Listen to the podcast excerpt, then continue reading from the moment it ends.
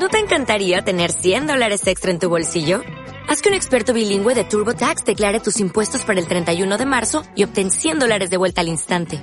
Porque no importa cuáles hayan sido tus logros del año pasado, TurboTax hace que cuenten. Obtén 100 dólares de vuelta y tus impuestos con 100% de precisión. Solo con Intuit TurboTax. Debes declarar para el 31 de marzo. Crédito solo aplicable al costo de la presentación federal con TurboTax Full Service. Oferta sujeta a cambios o cancelación en cualquier momento.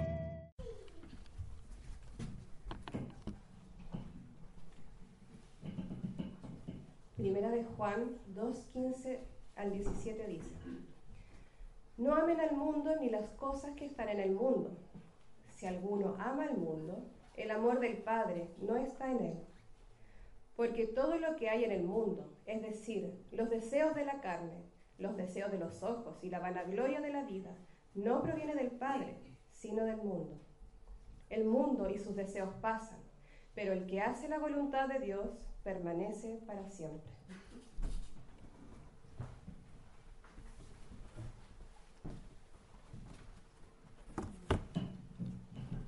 Buenos días queridos hermanos. Qué honor es para mí estar con ustedes. Creo que la mayoría eh, me conoce o sabe de mí, pero de todas maneras me presento. Mi nombre es Samuel Lago, soy el pastor de la iglesia San Marcos, que hasta el día de hoy ha sido su iglesia madre junto anteriormente con la iglesia Cristo mi pastor y hemos tenido el privilegio de un poco encauzar esta última etapa de ustedes como iglesia plantación a una iglesia ya eh, particular, particularizada, lo logré, eh, y una iglesia por lo tanto también, como ya lo están haciendo, que comienza a ser un centro de plantación de muchas otras iglesias, la primera de cuales es Concon, sin duda. Y es, yo tengo el privilegio realmente único de, de poder estar con ustedes esta mañana para compartir de la palabra de Dios. Con el Salmo 16 de trasfondo, eh, me encanta esa parte cuando, el, cuando David dice, en el fondo, en otras palabras, mira la herencia que me ha tocado. Dice, el Señor es la herencia y tengo una hermosa herencia. Estas líneas me han caído de, en buen lugar. Pero particularmente quiero que veamos esta mañana eh, primera de Juan.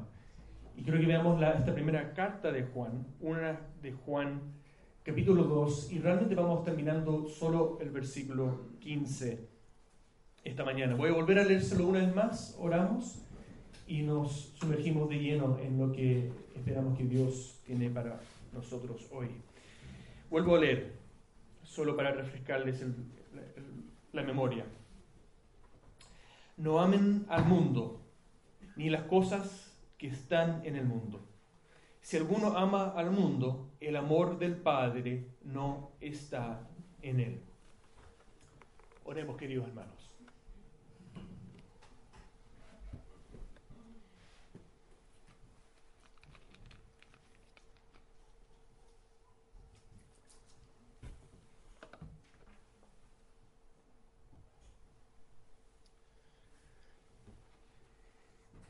Amado Padre,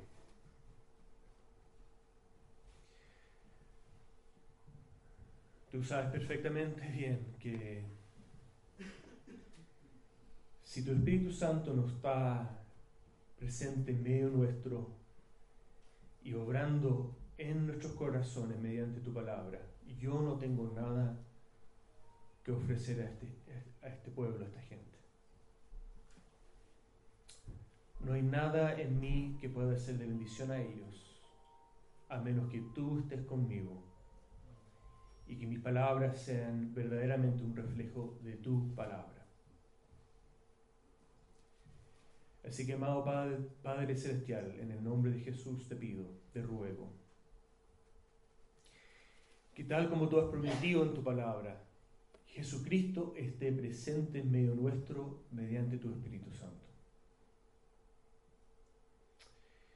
Como hijo que le pide cosas a un buen padre, te pido que tú envíes tu Espíritu Santo sobre nosotros. Para que toda palabra que venga de mi boca esta mañana sea de verdad un reflejo fiel de tu santa palabra escrita. y para que tu Espíritu Santo esté obrando en cada uno de nuestros corazones, para que tu palabra cobre sentido, relevancia en nuestros corazones, donde, donde necesitemos ser exhortados, lo seamos, donde necesitamos quizás consuelo, podamos ser consolados, donde necesitemos fuerzas, tú los puedas fortalecer. Que tu Espíritu Santo sea verdaderamente nuestro Maestro esta mañana, ayudándonos a entender tu palabra y empoderándonos para ponerlo en práctica. Que tu palabra sea una semilla que es plantada en nuestros corazones y que dé buen fruto, fruto eterno. Ven, Señor, sobre, nosotros esta mañana. Bendícenos, bendice esta iglesia y sigue multiplicándola, Señor, en este lugar. Te alabamos, te bendecimos. Te amamos con todo nuestro corazón. Permítenos conocer más de tu amor para que podamos aprender a amarte a ti y amar a otros como tú nos amas en Cristo. Haz esta obra en medio nuestro y en nuestros corazones. Te lo pedimos en el nombre de Jesús. Amén. El, el título de este sermón son las tres dimensiones del amor de Dios, quizás más específicamente del amor de Dios el Padre, pero otra forma que podríamos eh, em, titular este sermón podría ser Elige el amor del Padre. Voy a explicarles en un momento por qué es así. Pero debemos entender que este es un versículo que ocurre en una carta que escribe Juan a la iglesia de Cristo, probablemente a varias iglesias. Es el apóstol Juan, Juan, el discípulo de Juan, el discípulo llamado, el discípulo amado de Jesús, el, uno de los mejores amigos de Jesús, mientras Jesús estuvo en tierra realizando su ministerio. Pero esta es la carta de un Juan muchos años después, probablemente hacia el final de su vida, que mira hacia atrás, ve la obra de Dios en su vida, la obra de Jesús en su vida, ve y observa su propio ministerio y escribe no solo del conocimiento de Jesús, sino de su experiencia ya de varios años con Jesús. Y tiene algo que decirle a una joven iglesia. Y creo que tiene algo el Espíritu Santo mediante Juan que decirnos a nosotros como joven iglesia. Y él comienza este pasaje, ¿no es cierto?, en este versículo diciendo, no amen el mundo, no aman al mundo es un, es un mandamiento negativo donde comienza Juan. Y, y, quiero verlo en un momento, pero debemos recordar en la Biblia, sea donde sea, que cuando hay un mandamiento o un llamado o un desafío que es puesto en términos negativos, no amen al mundo, por ejemplo, siempre hay una fuerte implicancia positiva. Un ejemplo quizás más simple o obvio es cuando en los diez mandamientos se nos dicen no matarás. Eh, el punto de ese mandamiento no es que meramente tú te restringes, no asesines o mates a alguien, sino que es un, por implicancia hay un mandato positivo de ser por la vida, de vivir de tal manera en que tú estás promoviendo la vida y la buena vida, la vida en abundancia, tal como lo entiende la Biblia, la vida bendita que florece y que promueve la vida más allá. Siempre cuando hay un mandamiento negativo, hay por implicancia un mandamiento positivo. Pero comencemos con lo negativo. No amen al mundo. Cuando Juan dice no amen al mundo, no está diciendo no amen esta planeta Tierra, no, no amen estos pinos y estos árboles preciosos que están afuera. Ya no está diciendo nada para eh, ofender a la famosa Greta cuando dice esto. Sino que su, su, su punto, ¿no es cierto?, es hablar del mundo como una forma global, valga la redundancia, de hablar de la realidad de nuestro entorno caído. Nuestra vida en esta tierra que está afectada por la corrupción, por la maldad de nuestro corazón, por la maldad de otros, este, este mundo difícil, este sistema de relaciones que está distorsionada de, tal manera en que no trae la bendición que Dios quiso y se propuso para este mundo. Y lo que está diciendo Juan es, no amen este sistema, no amen estos valores, no amen estos códigos, no amen estas culturas que están afectadas y distorsionadas en contra de los valores y propósitos de Dios para con ustedes. Incluyen esto, ¿no es cierto?, no solo el mundo, sino que lo que él llama las cosas en el mundo. ¿No es cierto? Él los describe de diferentes maneras, pero en el fondo es las cosas en el mundo como la vida a mi manera, una, una, o vidas centradas en lo que nosotros queremos y lo que nosotros queremos promover para, para ayudarnos a nosotros mismos, una vida centrada en mí mismo, o una vida eh, centrada en demostrarle a los demás que yo tengo valor. En el fondo es una forma resumida, global, para que Juan hable de la vida que vivimos en el sistema en que nos movemos, que está diseñada, está funcionando de tal manera en que no trae la bendición de, Dios a este mundo, el, el, florecimiento, la vida bendita, buena que Dios quiere para este mundo, sino justamente lo contrario.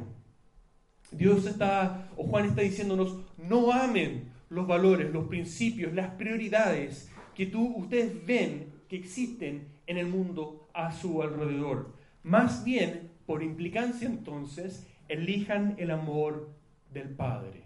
Esa es la implicancia positiva. No amen al mundo, sino que disfrutan, conozcan, elijan el amor del Padre. ¿No es cierto? Él dice, no amen el mundo ni las cosas en el mundo, porque si tú amas el mundo, el amor del Padre, de Dios el Padre, no está en ti. Y lo que Juan quiere es que nosotros tengamos en nuestra vida, en nuestros corazones, el amor del Padre. Está diciendo, elijan entonces el amor del Padre. Y el amor del Padre tiene tres dimensiones, que es donde quiero que nos enfoquemos hoy día. El amor del Padre tiene tres dimensiones.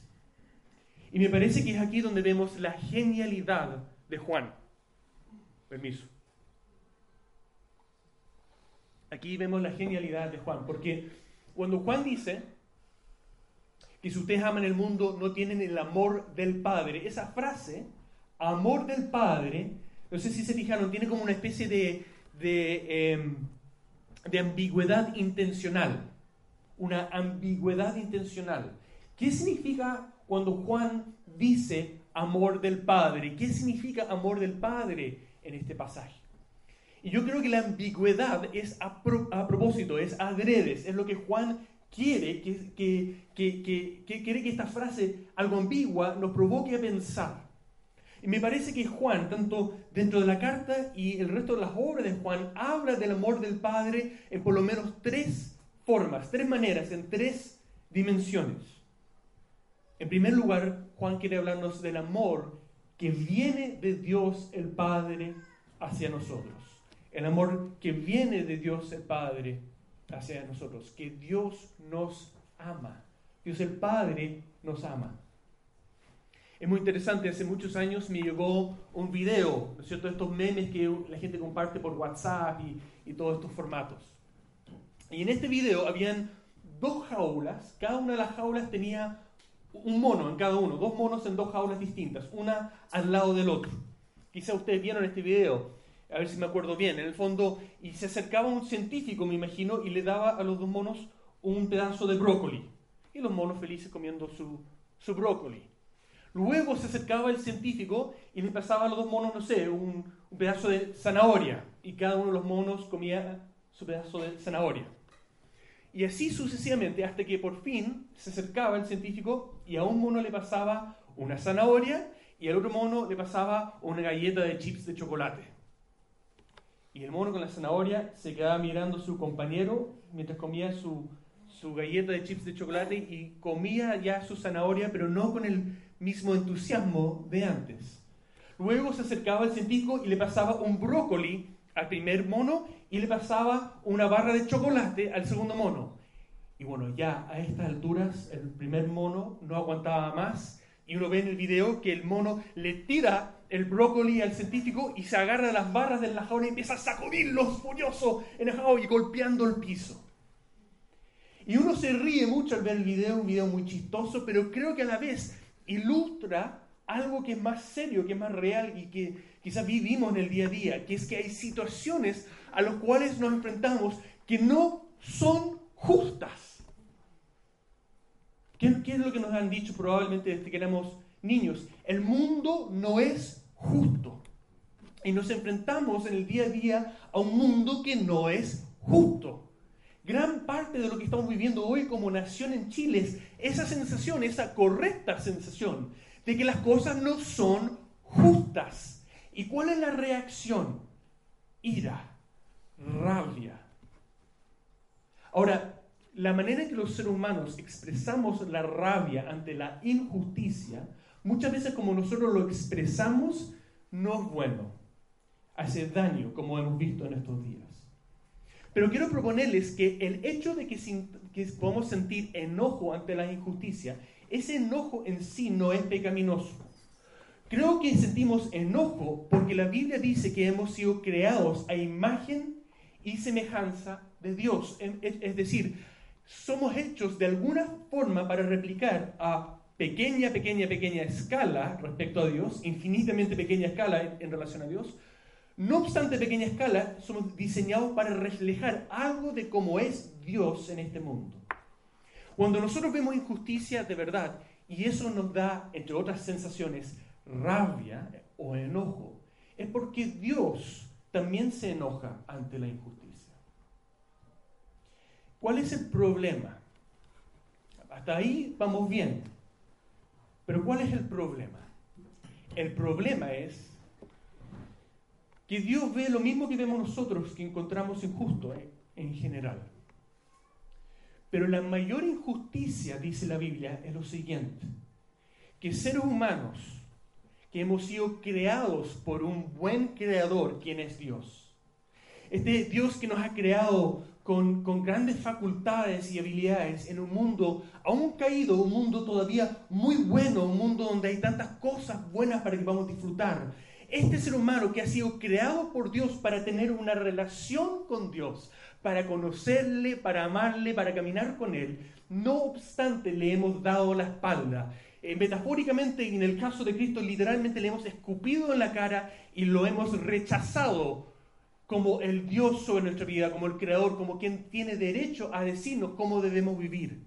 Y eso es lo más injusto que hay en todo el mundo. Un teólogo hablaba de un niño con su padre que observó un día en un tren. Y el padre tenía a su hijo de tres años, dos, tres años, sobre su regazo, sobre su solapa. Y el niño parado sobre las rodillas del padre le pegó una bofetada a su padre. Y este teólogo hizo la observación, es como el ser humano. Ese niño, si no pudiese pararse sobre su padre, y si no fuera por el hecho de que su padre lo sostiene, no podría hacer nada, pero sustentado por, por su padre, le pega una bofetada a su padre. Eso es injusto. Somos como niños delante del de, eh, eh, el árbol de Navidad con un padre que derrama regalos sobre nosotros y lo único que hacemos, hacemos es reclamar y quejarnos y llorar porque no nos dio el juguete que queremos y lo rechazamos.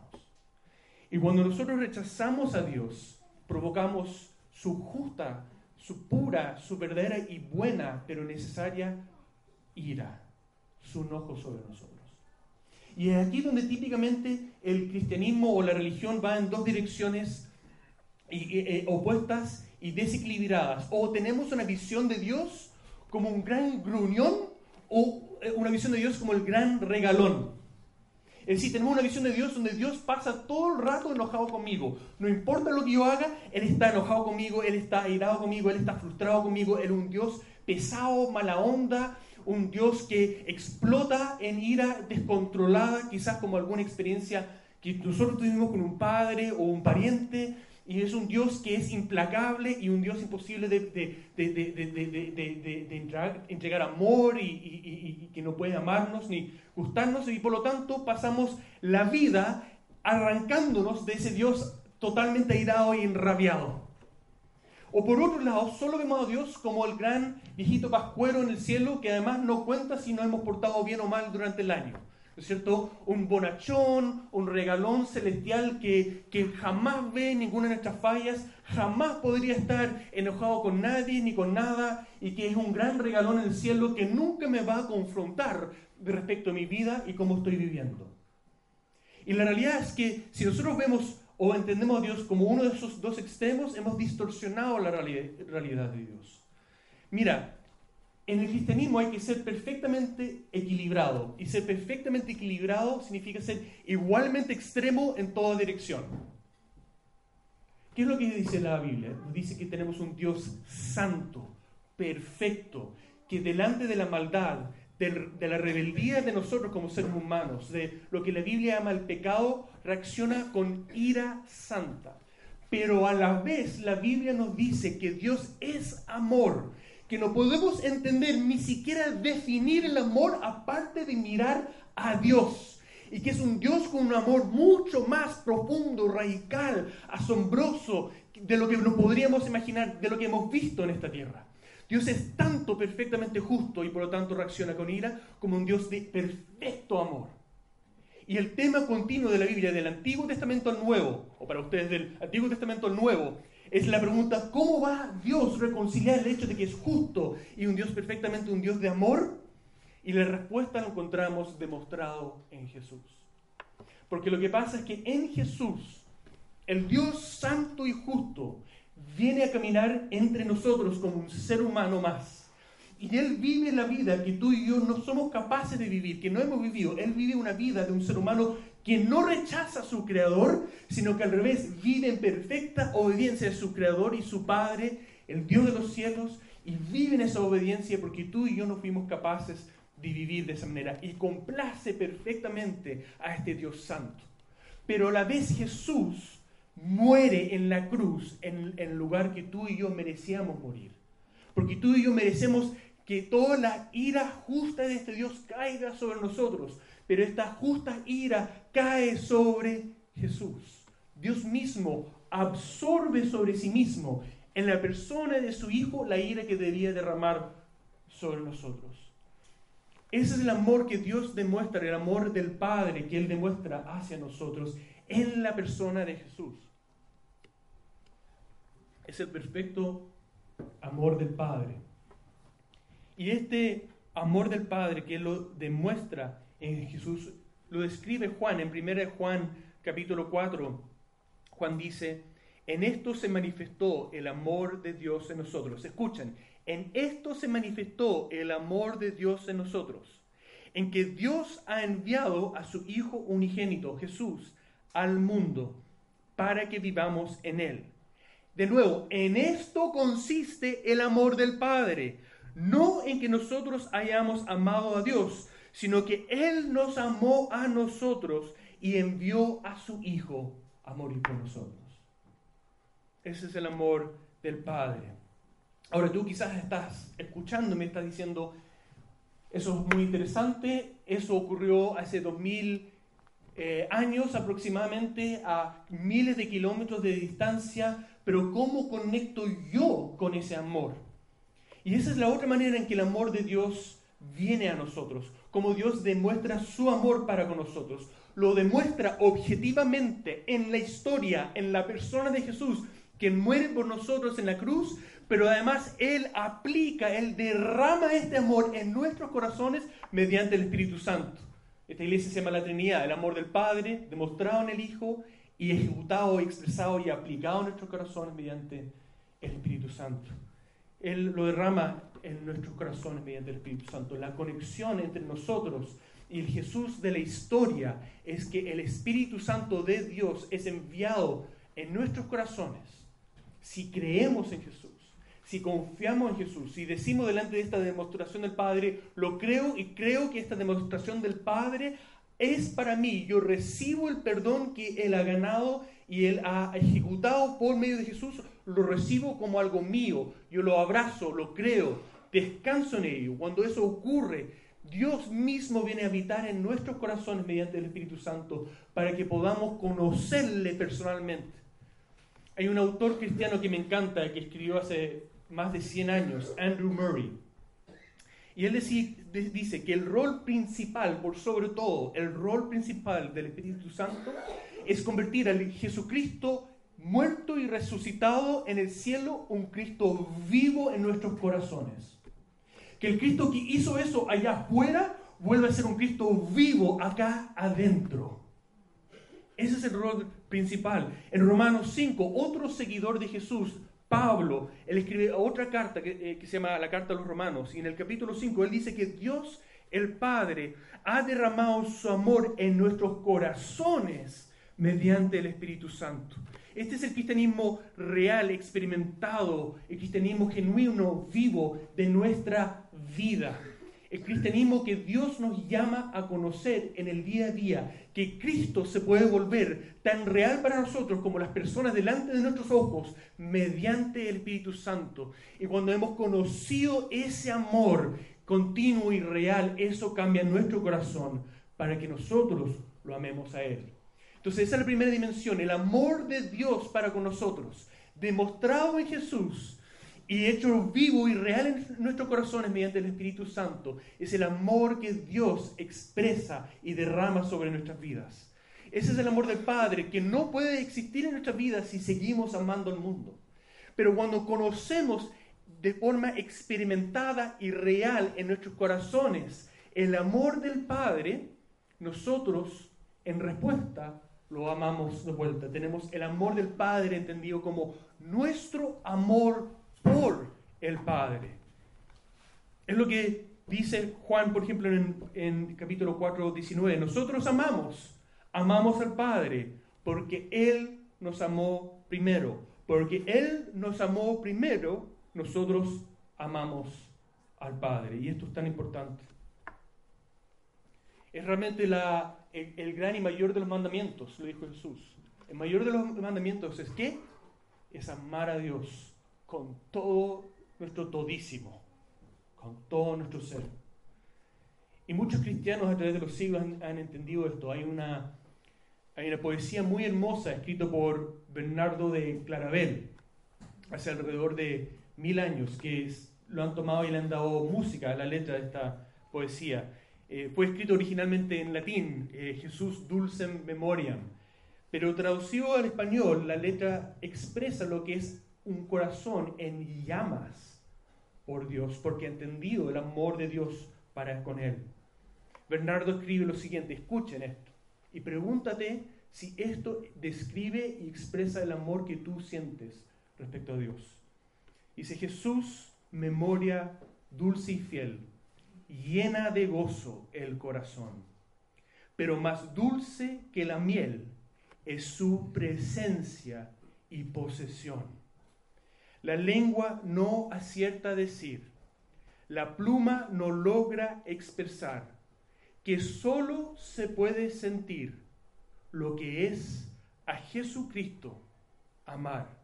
Y concluye así, sé nuestro gozo, buen Jesús que nuestro premio vas a ser. Sé nuestra gloria y nuestra luz por siempre, sin anochecer. Es muy interesante que esta mujer, probablemente María de Betania, ¿no es cierto?, es descrito como una mujer que se queda a los pies de Jesús en diferentes momentos escuchándolo enseñar o derramando sus lágrimas sobre sus pies y limpiando sus pies. Y cuando ella es reprochada, Jesús dice, no la reprochen porque donde sea que el Evangelio es predicado, se hablará de esta mujer en memoria de ella. ¿Por qué? Porque su corazón, el corazón de María, estaba completamente entregado a Jesús. Lo que está diciendo Jesús es que no hay efectiva predicación del Evangelio si no tiene como consecuencia corazones poseídas de Él me atrevo a decir, obsesionadas con Él. Si no hay esa obsesión, entonces no hay ese amor. Me llama profundamente la atención. De nuevo, Pablo, el apóstol Pablo, San Pablo, otro seguidor de Jesús, él escribe en una iglesia que había sido probablemente la iglesia más grande y exitosa y plantadora que él había plantado, la iglesia en Éfeso. Y él escribe una carta, la carta de Pablo a los Efesios, y en el tercer capítulo, capítulo, escribiéndole a creyentes, a cristianos, a personas que ya amaban y seguían Jesús, Él les dice que su oración por ellos es que ellos conozcan el amor de Dios para con ellos en Cristo Jesús, que conozcan que la profundidad, la altura, la, la anchura y la longitud del amor de Dios para con ellos mediante Jesús. Está escribiendo a creyentes.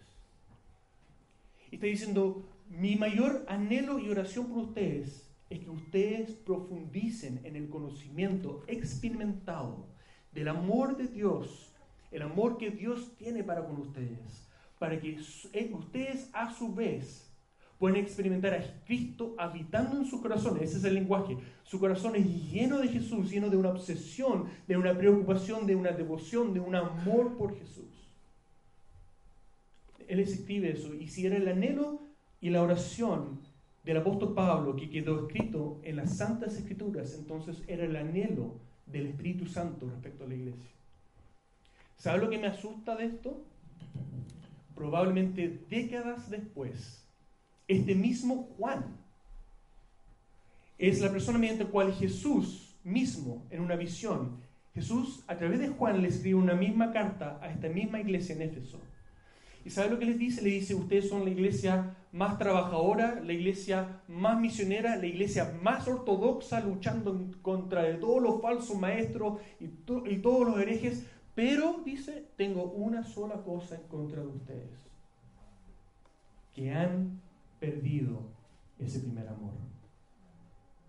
Dos advertencias a la iglesia de Éfeso. Pueden ser exitosos, pueden crecer, pueden plantar, pueden ser ortodoxos, pero no pierdan ese primer amor, ese amor que tuviste cuando te convertiste a Cristo por primera vez y nadie te paraba y todos pensaban que tú estabas loco o loca. Jesús dice, eso es lo que más quiero de ti. Es mi mayor prioridad para ti. Y finalmente el amor, la tercera dimensión es el amor como la del Padre hacia los demás. Juan conecta estas dos cosas en varios momentos en esta carta. Les doy un ejemplo. En primera de Juan 4:20, él dice, si alguien dice, yo amo a Dios, como acabamos de decir, pero aborrece a su hermano, es un mentiroso. ¿Por qué? Dice, porque el que no ama a su hermano, a quien ha visto, no puede amar a Dios, a quien no ha visto. Pero lo inverso también es cierto si verdaderamente amamos a Dios, a quien no hemos visto, podremos de verdad amar a los demás, a quienes vemos. Cuando, cuando Juan dice, si ustedes aman al mundo no tienen el amor del Padre, lo que está diciendo es también, ustedes no tienen el amor del Padre que ustedes deberían tener respecto al mundo. Es decir, ustedes tienen que amar a otros como Dios los amó a ustedes. Cuando nosotros entendemos y recibimos el amor del Padre y nuestros corazones se llenan de amor por Él, entonces nuestros corazones se vuelven corazones como las de Él y aprendemos a amar a otros como Él nos amó. ¿Y cómo nos amó el Padre? Nos amó enviando a su Hijo unigénito a morir por nosotros. Nos amó entregando lo que para Él era lo más precioso y de mayor valor. Él lo sacrificó para reconciliarse con nosotros. Amar a otros implica sacrificar aquello muchas veces que es lo más importante para nosotros. Porque lo que se vuelve lo más importante es aprender a amar a otros. Implica muchas veces soltar muchas cosas al cual nos aferramos, que son cosas que son muy importantes para nosotros, y entregarlos y rendirlos para aprender a amar con ese amor radical. Fui al Starbucks esta mañana. Los vidrios destruidos por los piedrazos. Vivimos en, una, en un país, y ustedes, como yo también, ustedes viven en una ciudad donde no hay amor, hay odio y división, hay conflicto, hay quebrantamiento, hay ruptura. El tejido social está, pero totalmente hecho pedazos. Y sin duda este país necesita reformas estructurales profundas, profundas. Eso es cierto sin duda alguna. Pero por sobre todo lo que esta sociedad necesita es conocer el amor del Padre y ver personas que aman de forma radical y sacrificada como el Padre nos ha amado a nosotros. Y amar a otros de esta manera va a ser un acto tan milagroso como la misma resurrección Por lo tanto, no lo vamos a poder hacer a menos que tengamos su ayuda y conozcamos su amor. La clave en esto es que cuando nosotros hemos conocido su amor para con nosotros, hemos disfrutado de este amor. Este amor del Padre es lo que nos permite dejar de amar el mundo. Si tú amas el mundo o las cosas de este mundo, no lo vas a dejar de amar por una cosa de, por, la fuerza de tu voluntad. No voy a amar más estas cosas. No voy a amar más mi promoción en mi trabajo más que a Dios. No voy a amar más la necesidad de recibir la aprobación de los demás. No voy a amar más la necesidad de ver que mis hijos sean siempre exitosos. No voy a amar más mi necesidad de controlarlo todo o rellenen el espacio en blanco. No van a dejar nunca de amar esas cosas porque simplemente se determinen y decidan dejar de hacerlo. La única forma de dejar de amar el mundo y conocer y vivir el amor de Dios es rendirnos a este Dios y reconocer, Dios, yo no puedo. Necesito conocer tu amor. Necesito experimentar tu amor respecto a mí. Necesito que tú me llenes de tu Espíritu Santo para que tú confirmes tu amor a mi corazón. Y necesito que tú me enseñes y me capacites para aprender a amar de verdad a los demás como tú me amaste a mí. Y lo que me encanta es que justamente este Dios, este Padre, nos ama tanto que Él contesta esa oración. Y Él va a contestar esta oración. Y mi oración por ustedes como iglesia, como iglesia ya en varios sitios de la ciudad y sin duda van a seguir multiplicándose y creciendo, es que cuando alguien entre en su espacio, ya sean de discipulado, grupos pequeños o de culto dominical, reunión dominical, ellos entran y pueden conocer el amor de Dios demostrado en Cristo, experimentar el amor de Dios en el Espíritu Santo, ven que ustedes están locamente enamorados de este Dios y también conocer el amor de Dios hacia ellos mediante ustedes, a medida que ustedes sirvan y amen a esta ciudad que tanto lo necesita. Oremos.